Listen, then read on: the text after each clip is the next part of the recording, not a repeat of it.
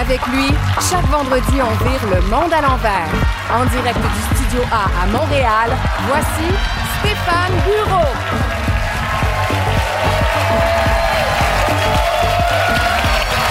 Bonsoir, bonsoir, bon vendredi soir. Merci d'être avec nous, je l'apprécie. Bienvenue au Monde à l'envers, l'émission où on est d'accord sur le fait qu'on n'est pas d'accord. Dans quelques secondes, je vais vous présenter, comme toujours, notre menu, mais avant, Puisqu'on est dans le monde à l'envers, voici tous les sujets qu'on ne va pas aborder ce soir. On ne parlera pas de la directrice de scrutin d'Angouin qui s'est interposée entre les médias et Gabriel Nadeau-Dubois pendant qu'il votait. Euh, pas impressionnable, elle aurait déjà été recrutée par l'armée ukrainienne pour dire aux soldats russes Vous êtes qui, vous? on ne parlera pas de Vladimir Poutine qui célèbre aujourd'hui même ses 70 ans. Il n'y a pas de gag là-dessus, c'est vrai. Euh, je sais pas ce qu'il a souhaité en soufflant sur ses chandelles, mais j'espère que ça n'arrivera pas. On ne parlera pas de la comédie musicale La famille Adams qui va prendre l'affiche au Québec en 2023. Je ne sais pas si vous avez déjà vos billets. De quoi redonner espoir aux militants du Parti québécois parce que même à moitié mort, on peut encore avoir du fun. Et finalement, on ne parlera pas de Geneviève Guilbeault en mêlée de presse cette semaine. Est-ce que les relations sont difficiles avec le maire marchand? C'est bon, parce que, je veux dire, vous êtes une, ambitieuse. Qu'est-ce qui fait qu'une ambitieuse comme vous voudrait plus un poste comme ça? Ce qui est bien, ce qui est bien avec cette face-là, c'est qu'elle est polyvalente. Euh, Madame Guilbeault, est-ce que vous êtes ambitieuse? Madame Guilbeault, est-ce que vous entendez bien avec le maire de Québec? Madame Guilbeault, est-ce qu'on pourrait finalement voir les études sur le troisième lien? Tout est dit. Ce soir à l'émission, Stéphane Gendron, une réflexion sur le trash et la haine dans l'espace public. Et il sait de quoi il parle. Et puis un ex-paramédic, un ambulancier, nous explique pourquoi il vaut mieux pas être pressé quand on fait le 911 et qu'on appelle une ambulance. Et pour jouer avec nous, Louise Deschâtelet, Richard Martineau, Yasmine Abdel-Fadel, Biz et pour un soir seulement, un invité en or, Jean-Luc Brassard. Bienvenue au Monde à l'envers!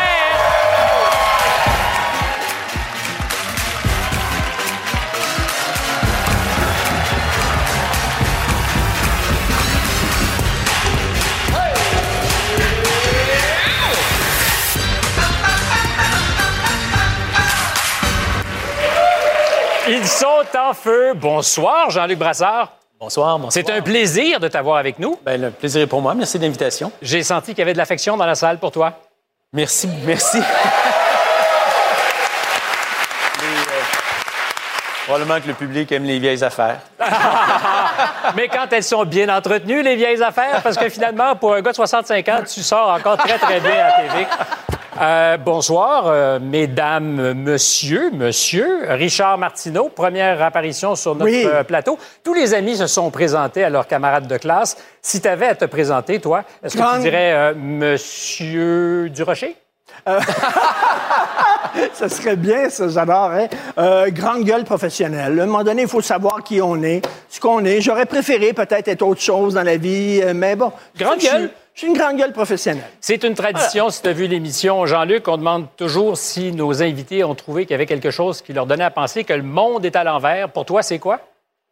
Le monde est à l'envers, je pense que c'est le, degré d'impatience euh, collectivement sur n'importe quoi. J'ai jamais vu autant de petites affiches euh, qu'on aille au bureau de poste, qu'on aille à la pharmacie, euh, lorsqu'on affiche qu'on ne tolère pas un langage abusif, chose qui on n'a jamais vraiment vu ça par le passé.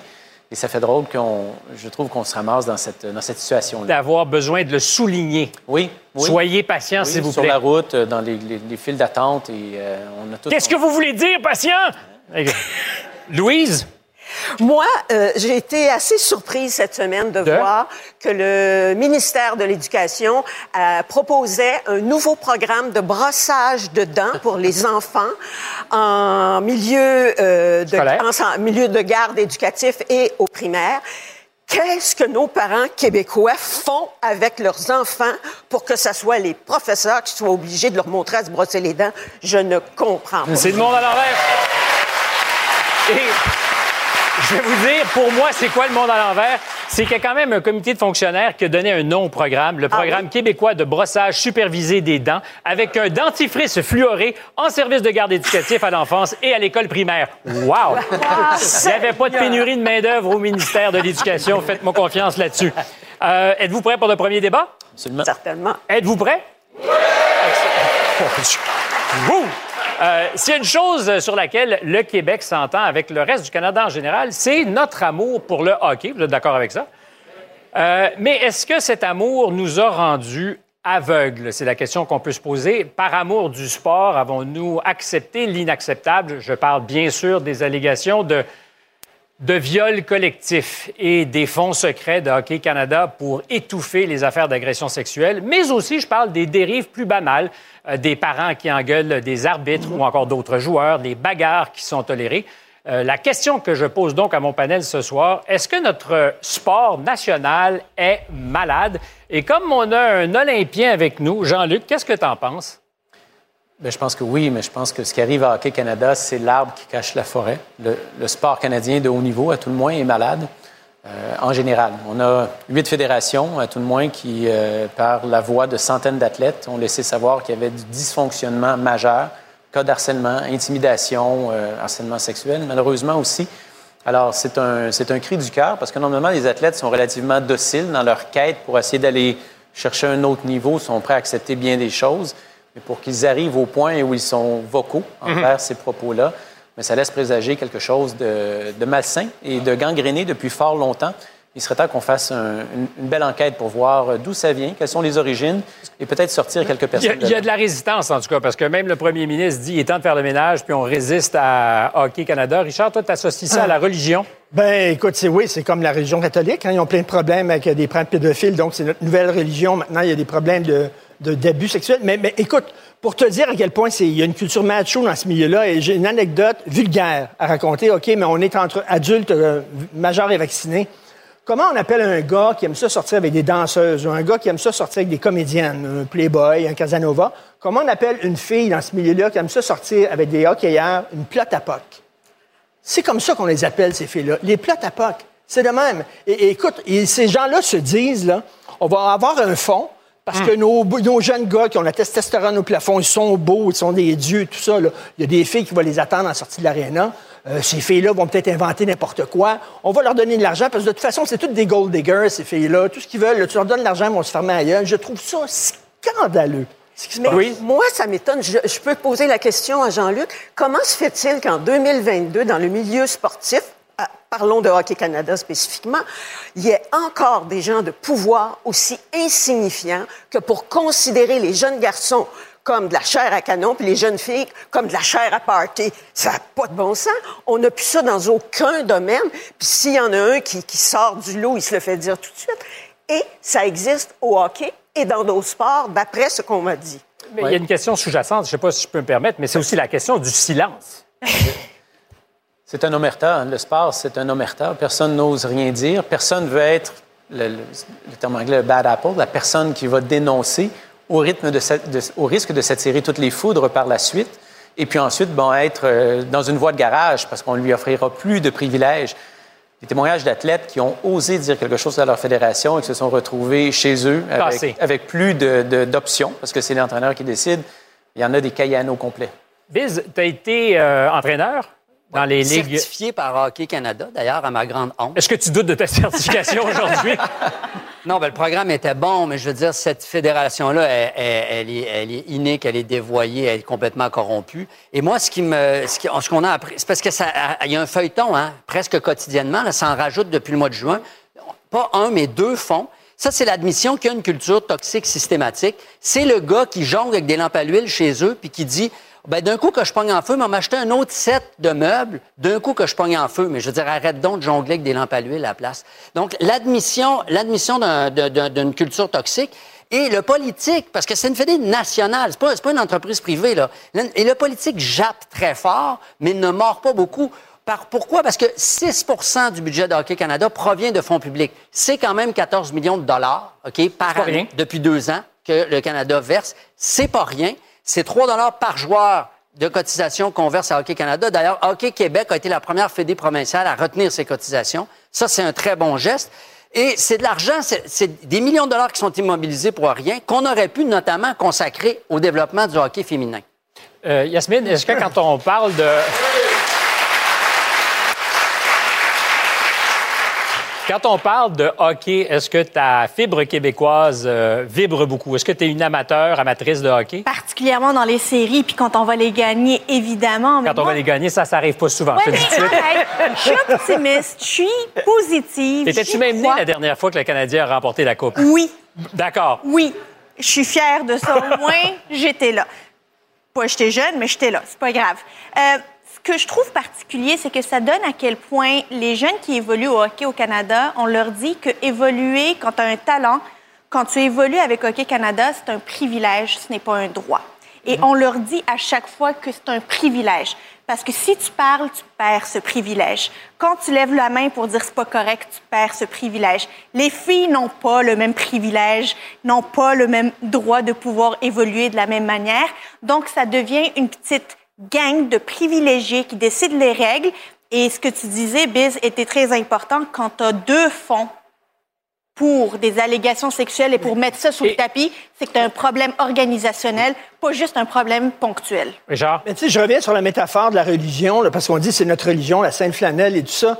Que fait l'Église catholique avec les curés pédophiles? Ils le savaient fort bien. On les déplace. On les déplace de paroisse en paroisse, ils reconnaissent le même, ils, recommencent le même manège.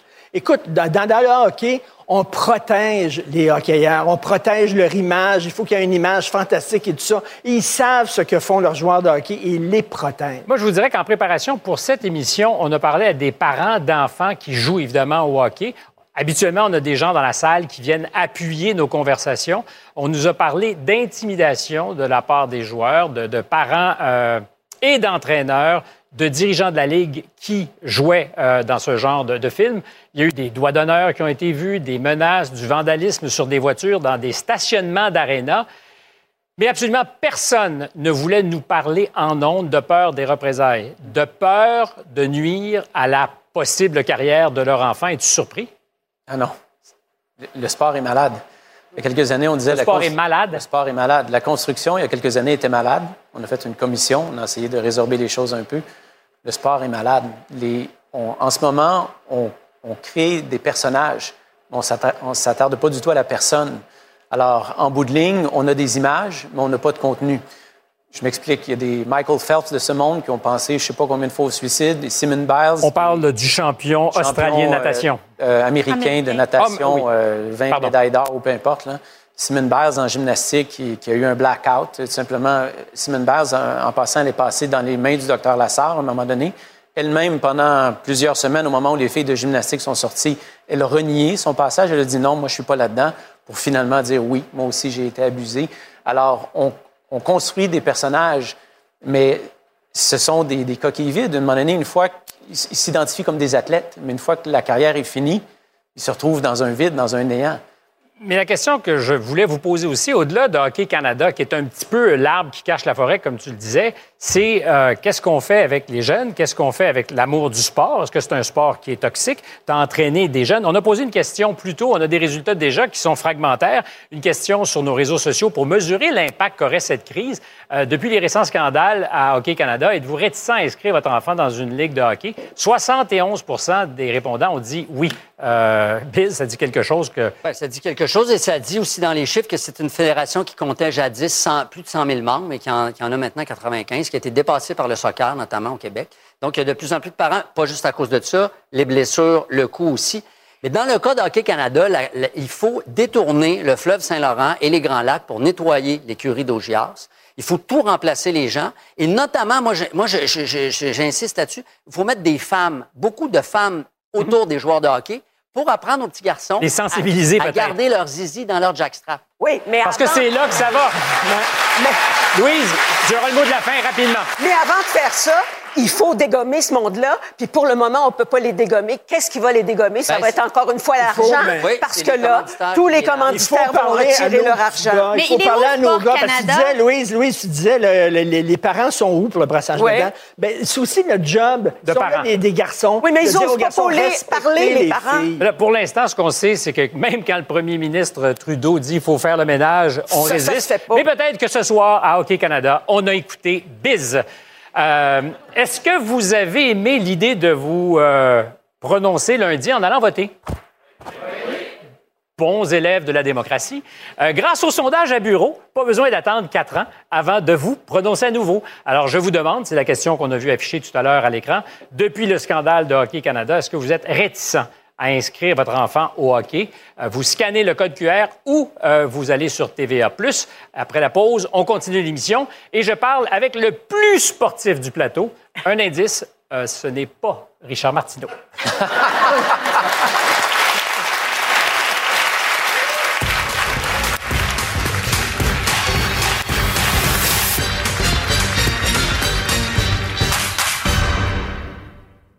Écoutez Stéphane Bureau à Cube Radio chaque jour en direct dès 8h sur l'application ou le site cube.ca.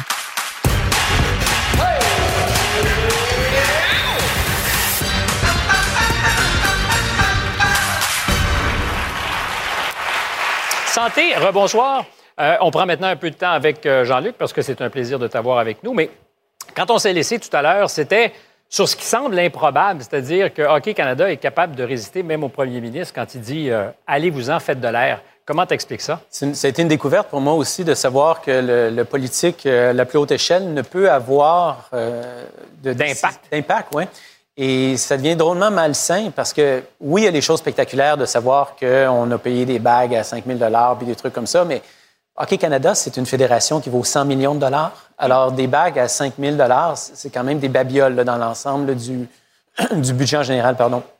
Mais là où ça m'inquiète, c'est que si personne, si le, le conseil d'administration devait être le chien de garde des, euh, euh, des décideurs et que finalement ils sont complètement à la merci, puis on peut comprendre qu'avec la dame qui est là par intérim, l'avocate qui est particulièrement, euh, Protectrice. pro- ouais, c'est moins qu'on puisse dire, alors ça doit être drôlement être intimidant de faire des meetings quand vous êtes peut-être un gentil bénévole qui a, qui a fait son chemin jusqu'au conseil d'administration.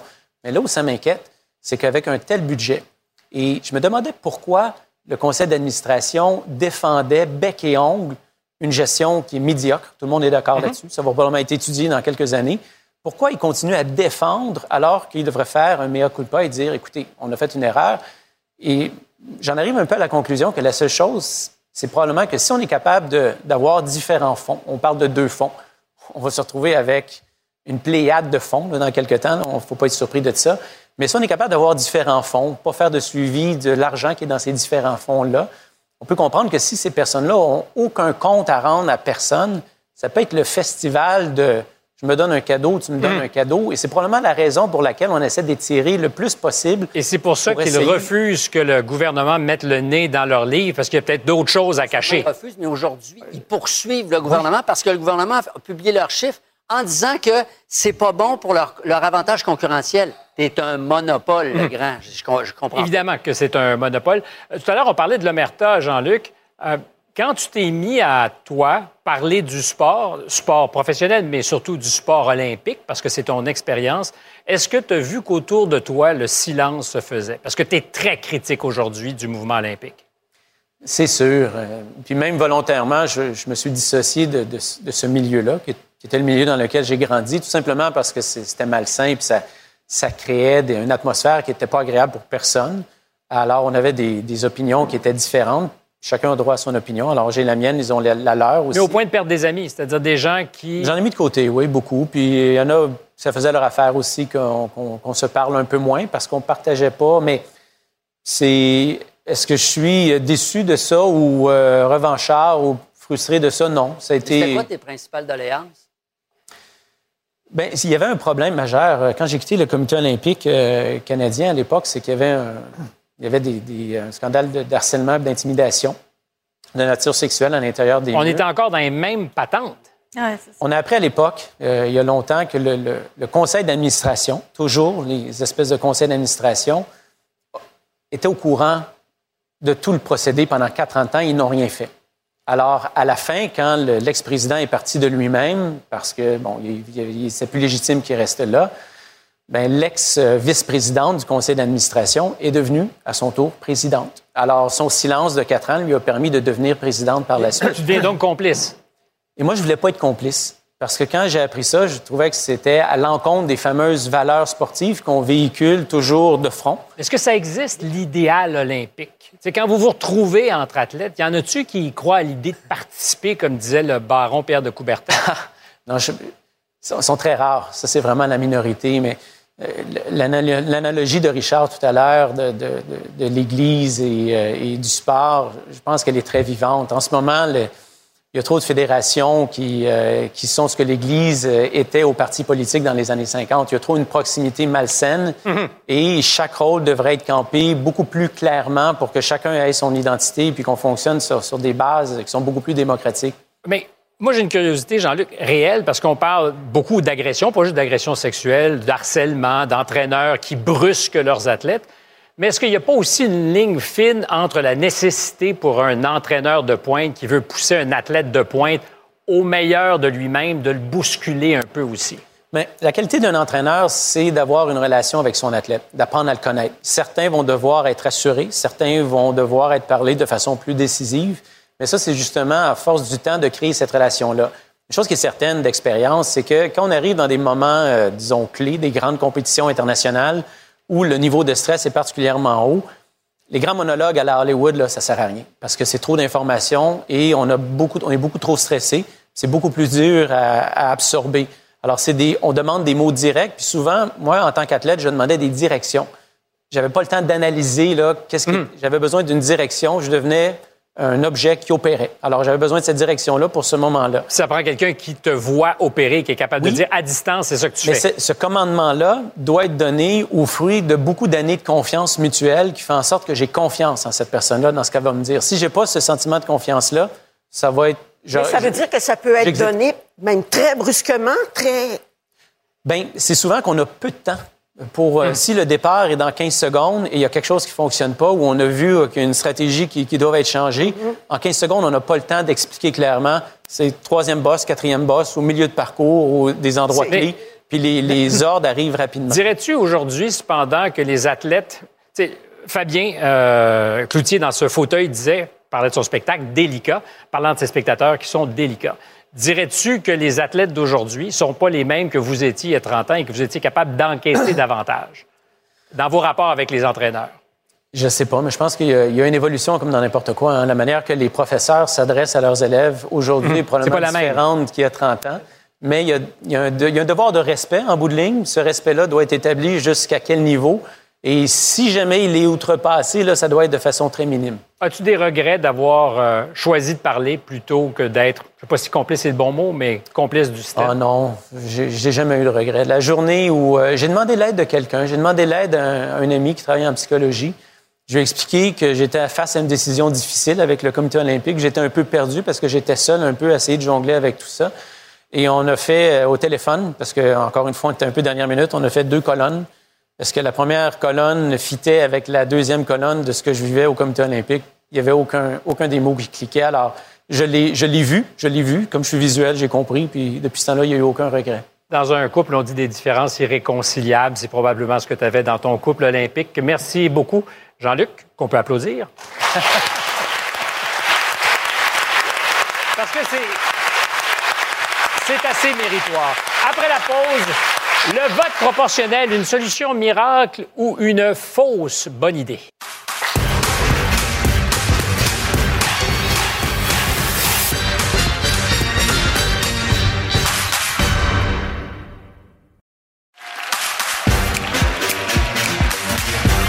Pour participer au sondage à bureau, scannez ce code QR ou rendez-vous sur TVA.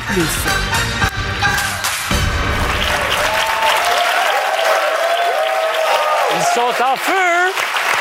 Vous vous en souvenez très certainement, notre premier ministre Legault avait déclaré que la, réforme du mode de scrutin, ça n'intéressait que quelques intellectuels.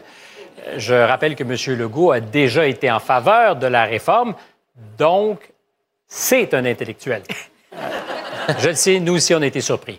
Euh, mais avec les résultats de l'élection, le sujet est plus d'actualité que jamais. La CAQ a obtenu 41% des votes, 72% des députés et, évidemment, 100% du pouvoir. Jean-Pierre Charbonneau est avec nous, ancien président de l'Assemblée nationale, président du mouvement Démocratie Nouvelle. Jean-Pierre, si ce projet de loi 39 avait été adopté, parce qu'on en a déjà parlé, on aurait un mode de scrutin mixte avec compensation régionale. Euh, ma question pour toi, en 30 secondes, qu'est-ce que ça mange en hiver, un scrutin mixte avec compensation? Ça mange euh, ce que les Allemands, euh, les Écossais ou les Néo-Zélandais ont comme système électoral. C'est un système mixte, donc une partie des députés, en Écosse, et c'est l'exemple qu'on prend, nous, 60% des députés sont élus comme ceux qu'on a choisis euh, lundi. 40% sont élus en fonction de la du pourcentage d'appui que les partis donnent aux différents candidats dans des régions. Donc, c'est des comtés régionaux. Donc, des, des députés de locaux des députés régionaux. Et les députés régionaux, ils sont choisis en fonction du pourcentage d'appui que les gens donnent. C'est ça la proportionnalité. C'est-à-dire que ça, ça compense les distorsions qu'on a vues euh, au cours de... Qui sont devenues très évidentes. Ils sont devenues tellement évidentes que René Lévesque, en 1973, alors qu'il y avait eu une autre situation semblable, disait ce système anglais qu'on a hérité, c'est démocratiquement infect. Démocratiquement infect, est-ce que c'est une manière de mettre la table? Alors, c'est.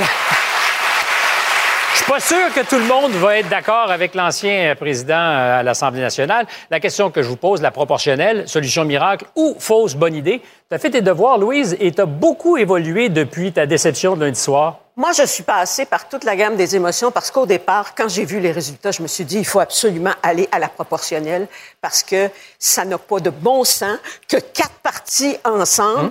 qui récoltent un pourcentage de 57,3 des voix n'est que 35 députés quand la CAQ, avec 41 en a 90. Et il y a des, des pires parmi ces quatre-là, soit le Parti conservateur et le Parti québécois. Euh, ils ont. Euh, Mais parlons de ton chemin, parce que les statistiques depuis lundi, on les a vues, elles sont accablantes. Alors, mon chemin, c'est qu'au départ, j'ai pensé qu'on devait aller avec la proportionnelle. Je me suis dit, c'est la seule solution. Puis après ça, je me suis mise à regarder ce que dans le monde, le vote proportionnel donne. Israël, ils en sont à, quatre élections en cinq ans. Après ça... 100 proportionnel. 100 proportionnel. D'accord, c'est pas tout à fait pareil, mais c'est une proportionnelle pareille.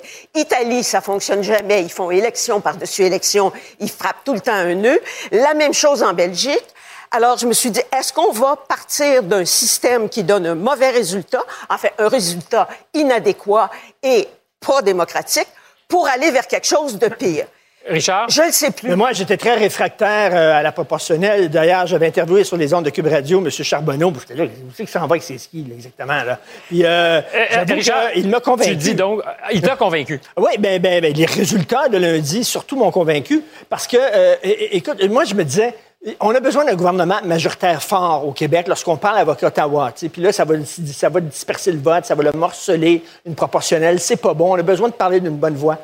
On a eu pendant très longtemps des gouvernements majoritaires. C'est presque la règle au Québec. Est-ce que ça nous a aidés avec Ottawa? Pas vraiment. Et les résultats sont... Écoute, le Parti libéral du Québec et l'opposition officielle, ils rassemblent 6% des francophones et ils sont quatrièmes dans les partis pour les voix populaires. Puis les autres, l'opposition officielle, c'est une monumentale farce.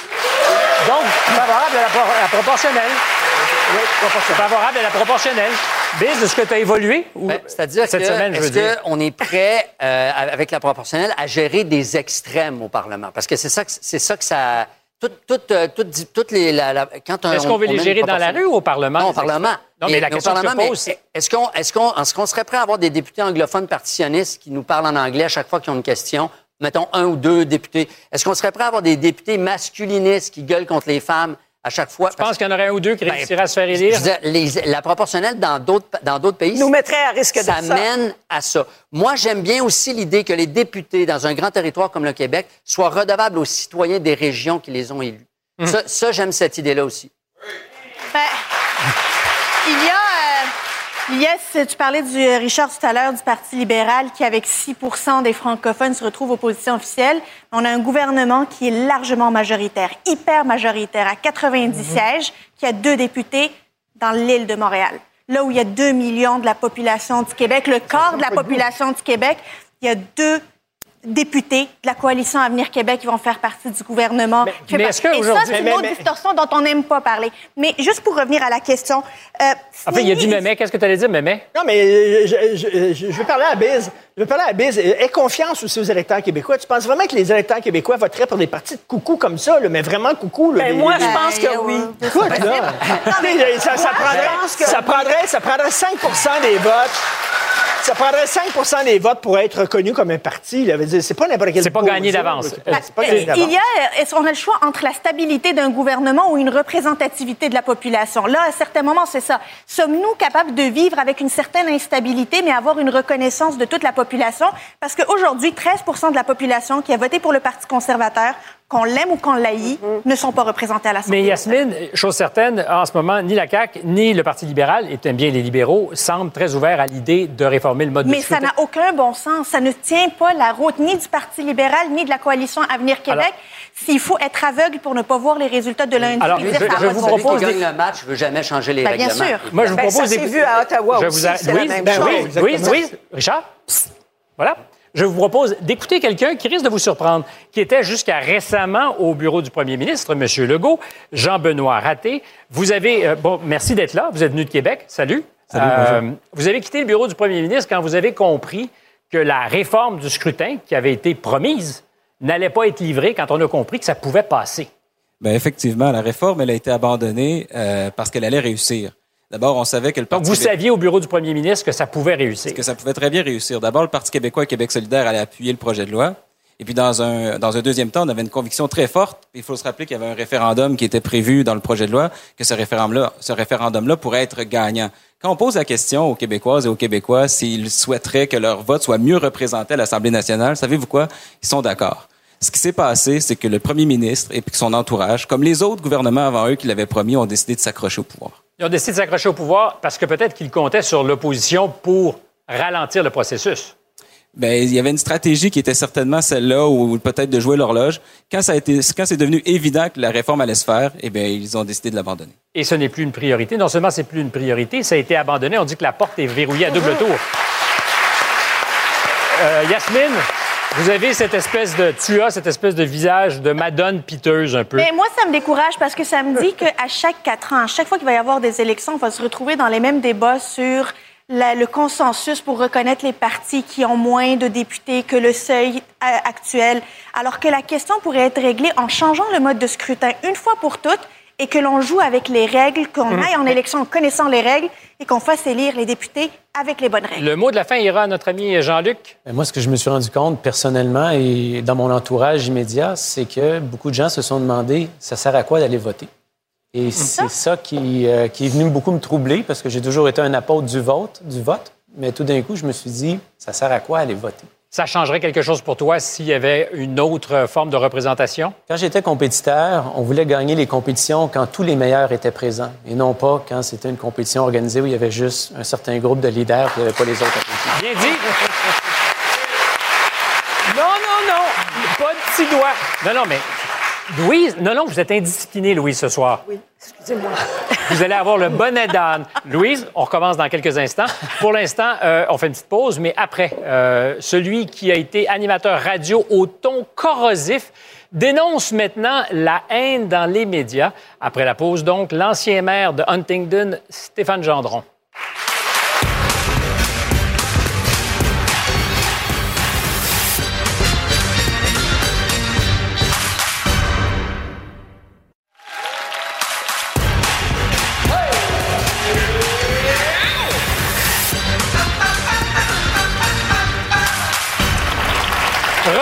Re-bienvenue au Monde à l'envers. Vous adorez nous écouter en direct, mais vous aimez aussi sortir le vendredi soir que j'ai une proposition pour vous. Une belle proposition de sortie. Venez nous voir ici à TVA.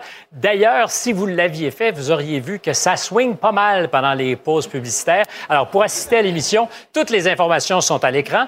Euh, et je dis que ça swing pas mal parce que Jean-Pierre Charbonneau, ancien président de l'Assemblée nationale, a dit à Biz, tu dis du grand n'importe quoi. Quel était ce grand n'importe quoi que dit Biz tout à l'heure? Ben, s'il y, y avait lu le projet de loi, et s'il avait lu les propositions que la MDN met en, en valeur depuis des années, il s'est rendu compte qu'il y a un seuil minimum qui doit être euh, euh, Atteint. en- en- atteint. Ça veut dire qu'un parti doit avoir au moins 5-6% du suffrage universel. C'est des milliers et des dizaines de milliers de personnes. C'est pas des farfelus qui vont pouvoir atteindre 5-6% Et Madame Deschâtelet, j'ajouterais, faites vos devoirs et allez voir ce qui se passe dans les trois États et pays dont je vous ai parlé. Il y a personne au Québec qui a jamais pensé qu'on va rentrer le modèle israélien. Mais pour faire peur au monde, il y en a qui le sortent à chaque fois. Bon, les choses sont dites. Biz, Très bonne intervention. C'est évidemment un sy- système de proportionnel mixte. C'est juste que moi, je suis un peu cynique. Je pense que ça ne se fera jamais. Mais, le système actuel fonctionne pas ou ou très, très mal. Enfin, on ne dira pas qu'on ne corrige pas en temps réel quand quelqu'un est pas content de ce qui s'est dit. C'est de la vraie télévision interactive. Euh, il s'est d'abord fait connaître comme maire de Huntingdon. Il s'est ensuite métamorphosé en provocateur professionnel à la radio, à la télévision. Dans son livre Un homme en colère, qui va sortir, je pense, le 12 octobre prochain, il jette un regard très sévère sur ses années de polémiste belliqueux. Le moins qu'on puisse dire, c'est qu'il a changé de ton. Mais a-t-il vraiment changé? Stéphane Gendron.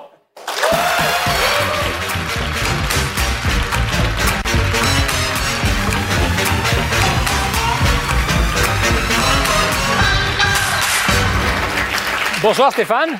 Bonsoir. Moi, je doute que vous ayez changé parce qu'on me dit que pendant que vous écoutiez l'émission en coulisses, vous avez ragé et sacré contre tout le monde. Mais c'est normal, j'étais avec ma blonde. Donc, ce n'est que privé maintenant. Oui. C'est fini. Ça commence à 4 heures le matin dès que je mets un pied en bas du lit. Euh, Donc, vous avez gardé cette rage, mais elle est canalisée autrement. Avec ma blonde seulement. C'est La mon- pauvre. C'est mon confesseur. Elle doit regretter l'époque où vous faisiez ça à la radio. Ben, pas vu de différence. On blague, là. En- en- euh, on blague, mais euh, dans votre livre, j'ai eu l'impression de du zèle d'un récemment converti. Parce que vous marchez beaucoup sur votre peinture et c'est un plaidoyer pour une autre radio, pour des rapports plus cordiaux euh, où on s'invective moins. Euh, Qu'est-ce qui s'est passé pour que vous changiez comme ça? Mais ça a été un long processus. C'est sûr, quand on prend le livre, là, puis on passe à travers les 200 pages, on a l'impression que c'est un ancien fumeur qui parle de la cigarette. Hein? Bon. Mais ça a Un nouveau même... converti. Ouais, Quelqu'un qui a fait un régime puis qui dit Tu devrais arrêter de manger comme moi. puis qui devient un peu zélé, là, une nouvelle vocation, une nouvelle mission. Mais dans mon cas, c'est pas vraiment ça. C'est sûr, on lit ça en 2022, mais le processus de reconstruction a commencé longtemps. Là. Il y a longtemps, c'était en 2015-2016 que je me suis dit, ben, je suis dans le dernier droit de ma vie. Il n'y a rien qui marche en dedans de moi. Je carbure à la haine, à l'agressivité. C'était devenu ma cocaïne. Comprends-tu? Mais si rien ne marche en dedans. Non, il y avait rien. Non, non, mais s'il n'y a rien qui marche, est-ce que ça veut dire que tous ceux qui font de la radio un peu différente, par exemple, souffrent des mêmes maux que vous? Est-ce qu'on peut projeter la- l'angoisse de Stéphane Gendron sur toute une industrie ou une partie de cette industrie? Pas nécessairement. Moi, je suis pas ici, là, puis j'ai pas écrit ce livre-là pour juger le monde de la radio. Quand Catherine Dorion m'a demandé d'embarquer dans Liberté d'oppression, il y a quoi, un an et demi à peu près? Liberté d'oppression. Oui, qui était un collectif qui, qui voulait lutter un peu contre le trash dans l'espace public. Moi, j'ai dit à Catherine, OK, j'embarque, mais c'est pas l'expérience de Jeff Fillion ou de d'autres. Moi, j'ai une histoire très personnelle avec le trash. C'est rattaché à mon problème de santé mentale que j'ai traîné pendant toute ma vie, un peu en dilettante. Là. Je me posais pas de questions. On peut pas traîner un problème de santé mentale en dilettante? Ben parce que je me posais pas de questions, je carburais à la haine, puis moi j'avais l'impression de changer les choses en défonçant des murs, comprends-tu? Mais n'ayant pas eu d'attachement à ma naissance, ça a développé des conditions extrêmes. Je carburais à l'extrême. Alors, que- vu que j'avais de la facilité à m'exprimer tout ça depuis que je suis au monde, là, ben je suis tombé là-dedans, puis ça a été négatif. C'est d'ailleurs une partie importante négatif. du livre, c'est-à-dire que les racines de cette colère que vous avez exprimée à la radio, vous dites c'est familial. Euh, Vous parlez de la maison, euh, de votre père, de votre mère, qui n'étaient pas des parents, disons, aimants, est-ce qu'on peut dire ça? C'était des parents de leur époque. Ah, ben, ils étaient quand même de leur euh, époque. de leur époque euh, hard. La strap, Oui, mais écoutez, là, je cite des statistiques dans le livre. À l'époque où j'ai été élevé, dans les années 70, la majorité des parents utilisaient la violence pour élever leurs enfants. la majorité. C'est ça le constat. Au Québec, aujourd'hui, la correction physique est encore supportée par presque 50% des parents. Mais dans votre cas, c'est clair que vous dites qu'il y a un problème. C'est-à-dire que ça a développé un problème d'attachement. J'ai pas eu d'attachement au niveau psychologique avec ceux qui m'ont donné naissance. Est-ce qu'ils savent que le livre va sortir la semaine prochaine? Ils savent que je sors un livre. Je leur ai écrit une lettre avant même que je passe ici ce soir. là. Maintenant, ça leur appartient. Parce qu'il fallait les voir. prévenir avant qu'ils vous découvrent sur le plateau. Ben, ils savent que j'écrivais un livre. C'est clair. J'en ai parlé cet été. Là. Ben, je... Parler de mon passé, oui.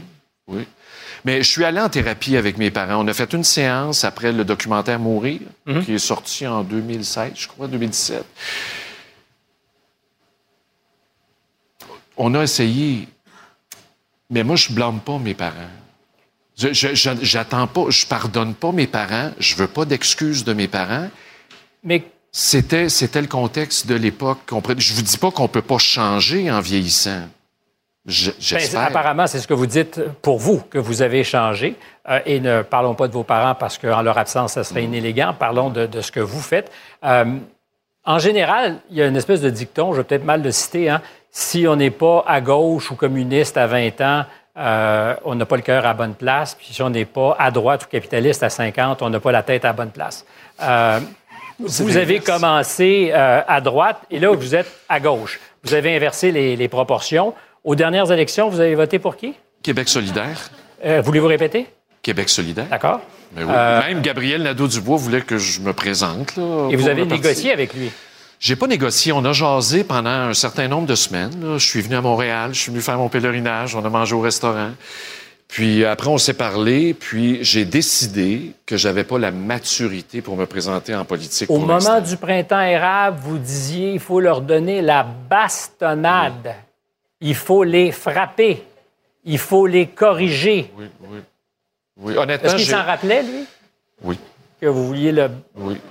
Mais, mais c'est, au fond, c'est sûr, présenté comme ça en trois secondes et demie, Ben, ça a fait- l'air étrange. Parce que ce ne l'est pas même Mais j'ai fait, j'ai fait trois ans de radio à Québec, là, dans les trois dernières Mhm. années, jusqu'en 2018-19. Puis on s'était réconciliés, Gabriel et moi, là. Puis je, je l'ai rencontré en studio, on est en direct, puis j'y ai dit en pleine face, en deux gars qui se parlent, je m'excuse. Comprends-tu? Je comprends très bien. Ça Euh, s'est pas fait, là, avant de venir sur le plateau. Non. là, tout ça, là. Non. Ça fait quand même longtemps. Mais en vous lisant, euh, dans le détail, les 200 pages, euh, je constate que vous parlez beaucoup du euh, angry white man, de cet homme blanc en colère. Si Mme Clinton était avec nous, elle pourrait dire peut-être les, déplorables, les deplorables. Vous écrivez, page 117, 115. Euh, il faut convenir qu'actuellement, toutes les sociétés dites occidentales respirent le même air nauséabond, infecté par le trash et le ressentiment de l'homme blanc.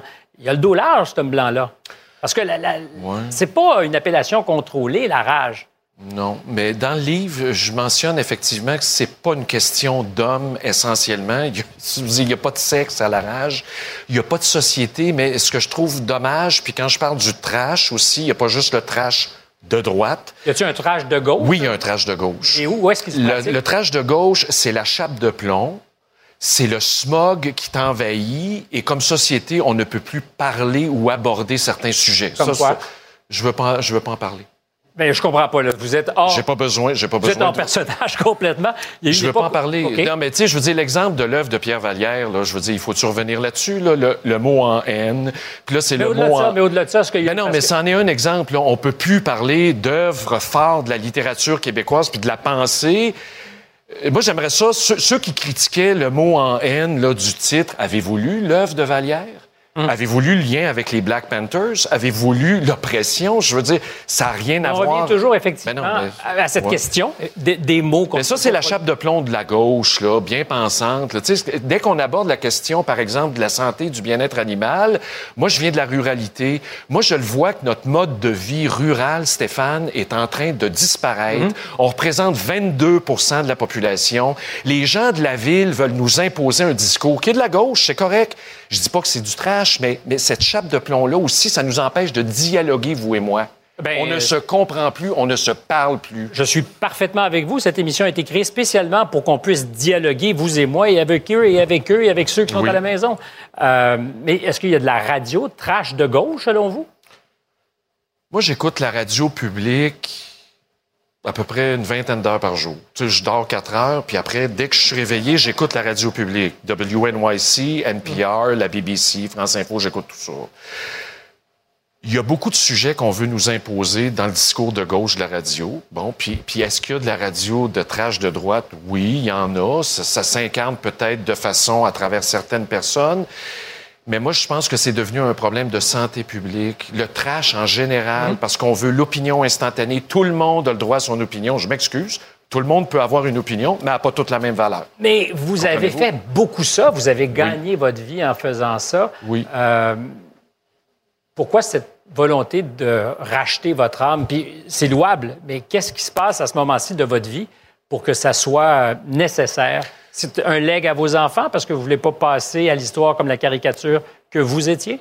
Moi, je me fous de ce que l'histoire pourra dire de moi. Là. Je connais mon bilan. L'histoire familiale, disons. Exactement. Ben, en ce qui concerne l'histoire familiale, j'avais deux choix. C'est soit que j'écris le livre et je le garde manuscrit, puis je le donnerai à mes enfants. Ça a duré jusqu'à il y a deux semaines. Je n'étais pas sûr de le publier. Je voulais vraiment le garder, puis on a eu une conversation à l'interne, ma blonde et moi, puis on s'est dit, OK, on y va, all-in. Mais c'est pas pour me reconstruire, c'est que j'ai fait de l'accompagnement en soins palliatifs autour de 2016-2017. J'ai vu des gens mourir, je les accompagnais jusqu'à la fin à Terrebonne, à Mascouche. Puis je me suis dit, moi, j'arrive dans le dernier droit de ma vie. Je sais pas quel âge que tu as, Stéphane, mais... à- 58. 58, tu es dans le dernier droit de ta vie. Puis moi aussi. Puis moi, je veux partir la maison propre. Je veux que mes enfants me voient, puis soient à côté de moi quand je vais mourir. Puis c'est ça que je veux leur laisser. Je veux leur expliquer pourquoi j'ai été un tout croche. Puis, je- puis ils vont faire mieux.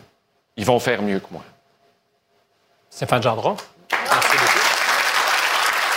Un homme en colère. Après la pause, un débat, je vous le promets, qui a du chien.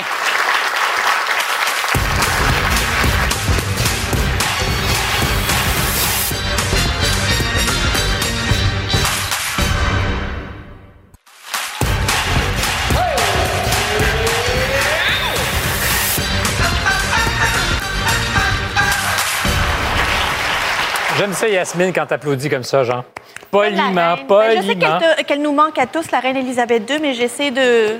Il y a un petit quelque chose d'assez élégant, d'assez royal, je dois le dire. Je ne sais pas si ça manque tant que ça, M. Charbonneau, mais on verra. Bien dit. Euh, quelques réactions à ce qu'on a vécu. Si tu avais un, un lead euh, pour un article demain dans le journal, tu dirais quoi? Ah, je dirais l'art des arts, élever un enfant. Et Ah. on est, euh, nos parents sont nos premiers modèles et c'est souvent eux qui vont nous dicter une forme de conduite dans notre vie. C'est vrai que tu es un est- jeune père, hein? On n'est pas vraiment euh, préparé, il n'y a pas de mode d'emploi pour être parent. On essaie du mieux qu'on peut, puis on manque notre coup des fois, puis des fois ça va un peu mieux aussi, mais c'est difficile de juger quelqu'un, mais ça permet de, de tracer un peu une origine, un pourquoi dans, dans- dans plusieurs S'il y avait un comportements. livre- Deux, Richard? deux choses rapidement. Euh, il est trop sévère envers lui-même. Moi, j'écoutais Stéphane Gendron quand il faisait de la radio. Il était un polémiste, mais je ne crois pas qu'il faisait de la trash radio. Deuxièmement, j'espère qu'il est sincère. J'espère qu'il n'a pas vu le vent tourner, puis il s'est dit, maintenant, je veux un micro, je veux une émission, puis c'est ça qu'il faut dire maintenant pour passer à la télévision et avoir un micro. J'espère qu'il est sincère. Bill, je t'ai- je t'ai vu prendre des notes. Oui, euh, c'est un pyromane repenti qui est devenu pompier. Mieux vaut tard que jamais. Euh, la colère qui l'a habité, elle existe chez beaucoup de nos concitoyens. Euh, D'où elle vient et qu'est-ce qu'on fait avec? Et moi, je, je, trouve, euh, je trouve admirable qu'il ait fait ce cheminement-là parce que euh, son exacerbation de- d'émotions telle qu'elle était avant était sûrement tuante et que probablement qu'arrivé au bout de son énergie, il s'est dit, je peux pas continuer comme ça, je vais en mourir. Et c'est magnifique, euh, le cheminement qu'il a fait. Je lui souhaite la paix. Stéphane Euh, Gendron qui se présente pour. euh, un Stéphane Gendron qui se présenterait pour Québec solidaire, c'est vraiment le monde à l'envers. Ah, bien dit. Notre reine des ondes a le sens du punch. Euh, voici maintenant le duel, un duel court et foudroyant entre deux d'entre vous. Je parle de vous ici, évidemment. Vous avez peut-être entendu parler du projet pilote de la STM qui euh, autorisera à partir du 15 octobre les chiens dans le métro. Voici donc la question de ce soir. Pour ou contre les chiens dans le métro? Rapidement, par oui ou non? Louise? Moi? Oui? Oui? Moi, je suis totalement oui. Totalement oui? Totalement oui, avec des Merci. conditions. C'est juste ce que je veux savoir. Contre. Contre. Pour. Pour. Alors, je veux dire contre. Bien fait. Euh, Jean-Luc, tu es le maître du débat. Tu choisis deux adversaires qui s'affronteront ou tu sautes dans l'arène face à quelqu'un. Ah, je, je vais laisser, tiens, les, les deux, euh, les deux ici. à ma Richard droite. et Ils Louise. des opinions Euh, tiens, alors, je vais commencer avec euh, pour. Louise? Moi, je suis pour parce que je ne vois pas pourquoi ton animal de compagnie, tu pourrais pas l'amener en métro, tu pourrais pas l'amener dans les transports en commun, justement parce que tu te sers des transports en commun et non pas de ta voiture. Premier élément. Deuxième élément, je pense qu'il devrait y avoir quand même des conditions. Les gros chiens devraient être avec muselière, bien sûr toujours un chien en laisse, et des wagons identifiés pour recevoir les gens avec euh, Pas dans tous les leur wagons. animal de compagnie. Pas dans tous les wagons, parce qu'il y a des gens qui ont peur, il faut en tenir compte. Il y a des gens qui sont allergiques également. Euh, Richard, Ah, moi, je avant, suis avant contre, toute- euh, avant toute chose, as-tu pris le métro dans les cinq dernières années? Non.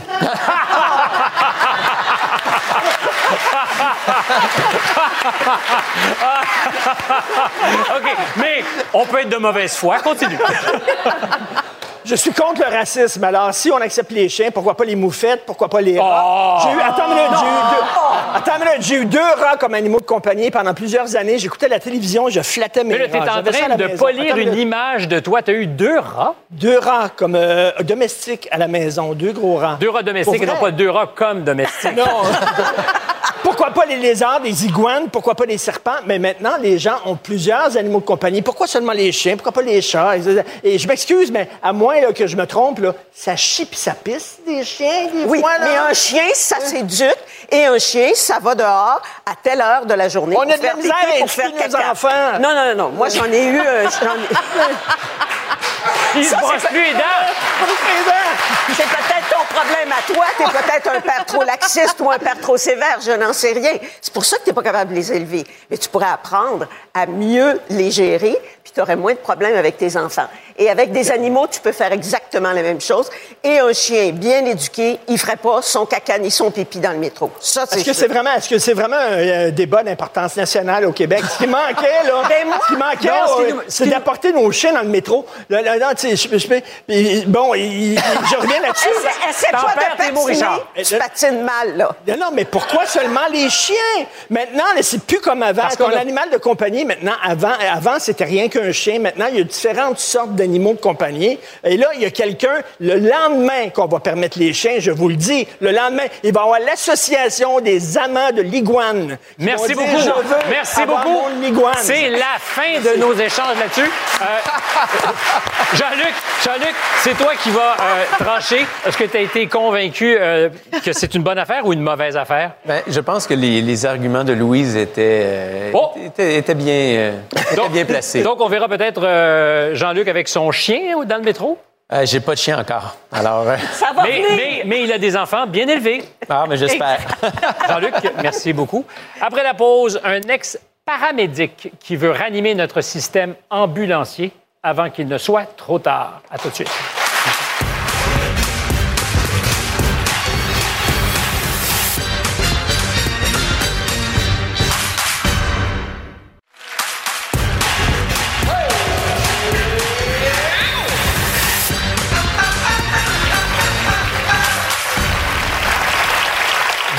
Avez peut-être lu ça lundi matin dans le Journal de Montréal, une octogénaire qui a appelé le 911 pour se rendre à l'hôpital et qui s'est fait dire qu'il y avait 12 heures d'attente. 12 heures d'attente. C'est une réalité de plus en plus fréquente que dénonce mon prochain invité. Il a passé sa carrière à secourir des gens malades et aujourd'hui, il sonne l'alarme pour qu'on sauve notre système préhospitalier. Voici donc l'ancien paramédic Al Newman.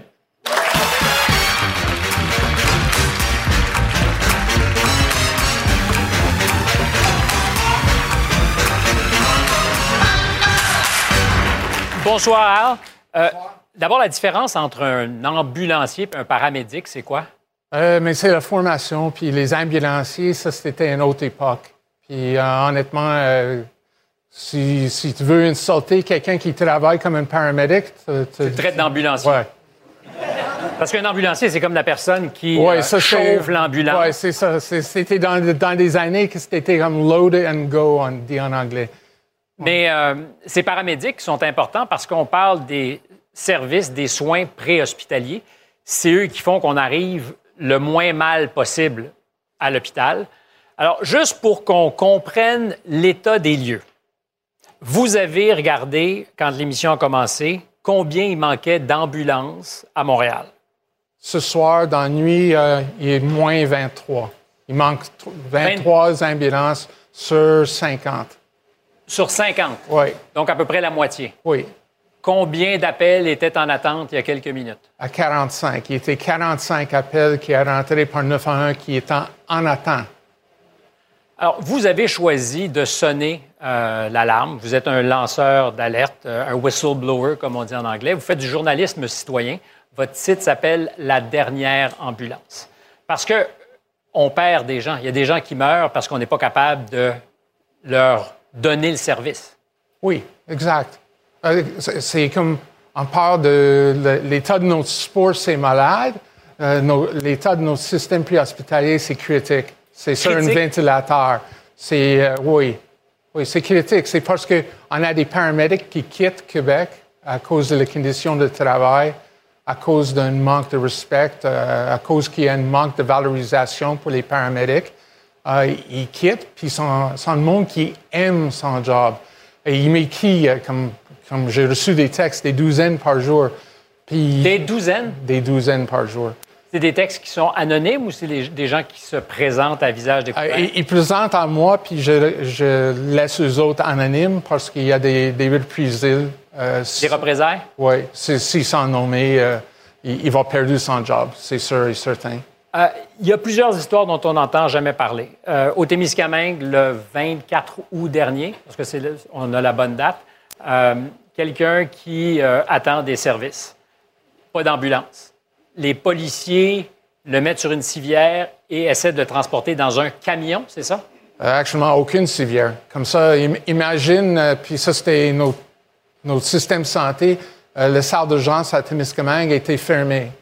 Euh, le, le salle d'urgence le plus près, c'était à Ville-Marie. C'est à peu près 90 km. Comme ça, il y était un appel à, à Témiscamingue, l'ambulance a venu, les paramédics a transporté à Ville-Marie. Un deuxième appel à rentrer à Témiscamingue, puis c'était pour quelqu'un en arrêt cardio-respiratoire. Il n'y a plus d'ambulance? Aucune ambulance, aucune paramédic. La SQ, ils répondent à l'appel. Il est équipé avec un défibrillateur. Il fait le RCR, il utilise son défibrillateur. Il n'y a aucune ambulance. Comme ça, il a mis la personne dans un char de police, transporte à l'hôpital. Et la personne est morte? Euh, oui.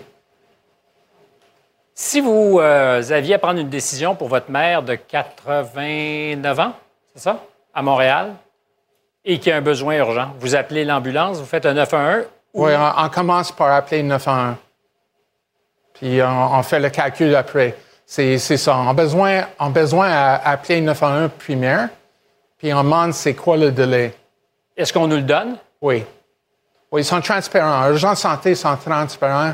Ils vont dire euh, est-ce qu'on a des premiers répondants qui viennent? Parce qu'à Montréal puis à Laval, à Montréal, on a le service incendie de Montréal, on a le, euh, le service incendie de Laval, puis euh, il y a un service premier répondant à Côte-Saint-Luc. Donc, s'il n'y a pas d'ambulancier, il y a, pardon, des paramédics, Des paramédics, oui. euh, il y a les policiers ou les pompiers qui peuvent répondre comme premier répondant. Oui. Euh, mais on n'a pas besoin d'aller très loin. Granby, récemment encore, il a fallu appeler des ambulances qui venaient de où pour prêter main forte? Mais l'autre journée, c'était venu de Waterloo, de Saint-Hyacinthe puis de Cowansville. Parce qu'il n'y avait pas assez d'ambulances Oui, c'est ça. C'était parce qu'il y était juste deux ambulances disponibles pour Granby. Euh, puis la zone de Granby, c'est 80 000 personnes. Les régions les plus critiques au Québec, Côte-Nord. Côte-Nord et Gaspésie, mais Côte-Nord, euh, c'était un manque de- des paramédics. Puis c'est des heures non livrées, on dit dans. c'est quoi des système. heures non livrées? C'est c'est parce que euh, s'il y a une interruption du service des ambulances, euh, en, en compte des heures. Comme ça, j'ai fait une, une demande d'accès d'info pour les heures qui étaient euh, en interruption de service pour la Côte-Nord. Donc, on parle d'une ambulance qui ne peut pas se déplacer parce qu'il n'y a pas de paramédic. Oui, c'est ça. Combien d'heures? 4 000 euh, dans, dans une période d'à peu près six mois. 4 000? Oui, 4 000 heures. Où l'ambulance servait à rien parce qu'on n'avait pas le personnel. Oui, c'est ça. Depuis le début de l'année, il y a combien d'enquêtes menées par le coroner sur des morts qui sont suspectes par définition? Je pense qu'on a rendu à 9 pour cette année. Depuis Mais- le début de l'année? Oui. Puis, euh, mais il y a dernièrement, il y a un autre qui va ouvrir pour euh, un décès à Cowansville, puis un autre à, à, à Quaticook. Parce qu'on n'a pas été capable de répondre adéquatement à un appel d'urgence. c'est ça. Nos temps de réponse, c'est loin. Euh, comment expliquer qu'on ne parle pas de ça? Parce que je ne sais pas si vous aviez entendu beaucoup parler de ça, vous. Euh, moi, euh, avant qu'on m'en parle cette semaine, j'étais complètement ignorant. Ça, ça fait 40 ans qu'on ne parle pas du système préhospitalier. Puis on a des comités, euh, chaque gouvernement, ça, depuis 40 ans, ça fait 40 ans que je suis dans le domaine, on, on a des comités avec chaque gouvernement. Puis euh, il fait des recommandations, c'est des belles recommandations, c'est des belles rapports, puis il met ça sur une tablette quelque part, puis that's it, that's all. Mais euh, c'est pas une question d'argent, vous m'avez dit. On les paye pas bien, mais c'est pas ça qui fait la différence. Qu'est-ce qui fait la différence? C'est qu'on ne valorise pas, on ne donne pas un respect, on ne donne pas une appréciation, puis on ne donne pas une autonomie. Parce que les paramédics, ils peuvent faire beaucoup plus. Imagine, durant la pandémie, le gouvernement a dit Est-ce que vous êtes capable de faire des vaccinations? Puis tout le monde a levé les mains. Oui, on peut faire des vaccinations. Est-ce que vous donnez un coup de main dans les salles d'urgence? Oui, on peut faire. Il n'a jamais demandé pour plus d'argent. Actuellement, il était en négociation pour un contract. Mais dans leur travail de tous les jours, ils peuvent pas faire- ils peuvent pas donner des injections? Non, euh, comme ça, euh, à, à Québec, on, est très limité. Les paramédics, euh, on peut donner comme six médicaments.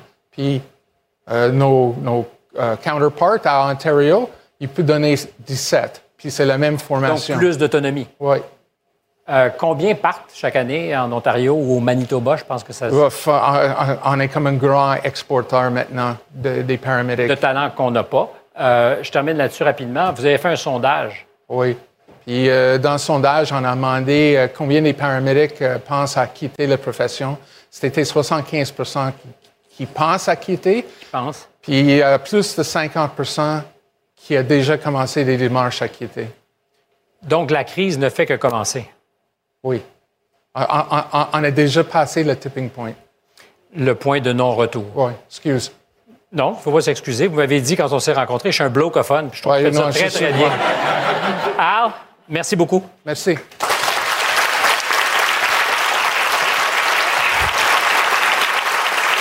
Après la pause, on remet, on l'espère, le monde à l'endroit.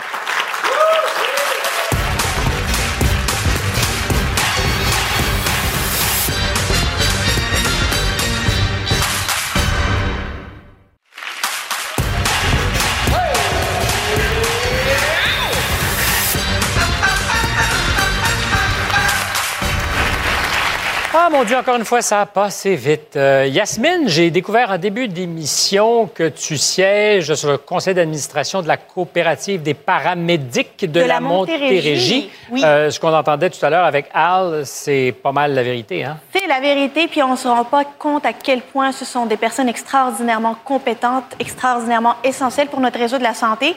Mais je dois dire qu'il y a certains éléments qui peuvent nous laisser croire que ça risque de mieux aller. Le gouvernement a récemment annoncé sa volonté de vouloir créer un ordre professionnel. Espérons que ça puisse contribuer à faire valoriser cette profession et euh, que l'on se rende compte de notre chance d'avoir un système préhospitalier de qualité comme celui-là. Ben oui, parce que pour être euh, réparé à l'hôpital, encore faut-il y arriver Y arriver. vivant. Euh, en début de soirée, je vous demandais, depuis le scandale de Hockey Canada, est-ce que vous êtes réticent à inscrire votre enfant au hockey? Ben, les résultats parlent. Euh, 73% des répondants ont dit oui, nous sommes réticents, donc 27% n'ont pas vraiment de doute. Euh, Jean-Luc, tu as deux jeunes enfants? Oui. Euh, Est-ce que tu les laisserais faire du sport euh, au plus haut niveau, euh, dans une équipe organisée, du sport de compétition? Tu as des doutes aujourd'hui? Mais j'espère que quand ils vont être rendus là, ça va changer un peu. Mais je pense que le rôle des parents, c'est d'accompagner les enfants. J'espère qu'ils vont se trouver une passion, de les accompagner, mais Est-ce que tu les découragerais de faire du sport de compétition? je les découragerai pas. Mais j'espère qu'ils vont choisir un sport de plein air plutôt qu'un sport d'aréna. Euh, J'ai parlé de la, la nécessité de remettre le monde à l'endroit. Louise? Oui. Ben moi, ce soir, je voudrais remettre le monde à l'endroit parce qu'il y a un mouvement d'actrices françaises qui, cette semaine, a décidé de se couper une mèche de cheveux pour appuyer les femmes Ben oui, je les ai iraniennes vues. Qui sont descendues dans la rue pour défendre euh, euh, Misha Ani- Masha euh, Amini, Mhm. qui euh, a été assassinée par la police des mœurs là-bas parce qu'il y avait des cheveux qui dépassaient de son voile et les femmes ne veulent plus être obligées de porter le voile. Donc, j'ai décidé d'emboîter le pas et de me couper une mèche de cheveux. Et tu diras à ta Sophie Durocher d'amour que c'est pas parce que j'ai lu sa chronique de ce matin que je le fais. C'était décidé dès mardi dernier. Et Alors, je je t'accompagne là-dedans. T'es deux. Voilà. Mesdames, on coupe. Wow.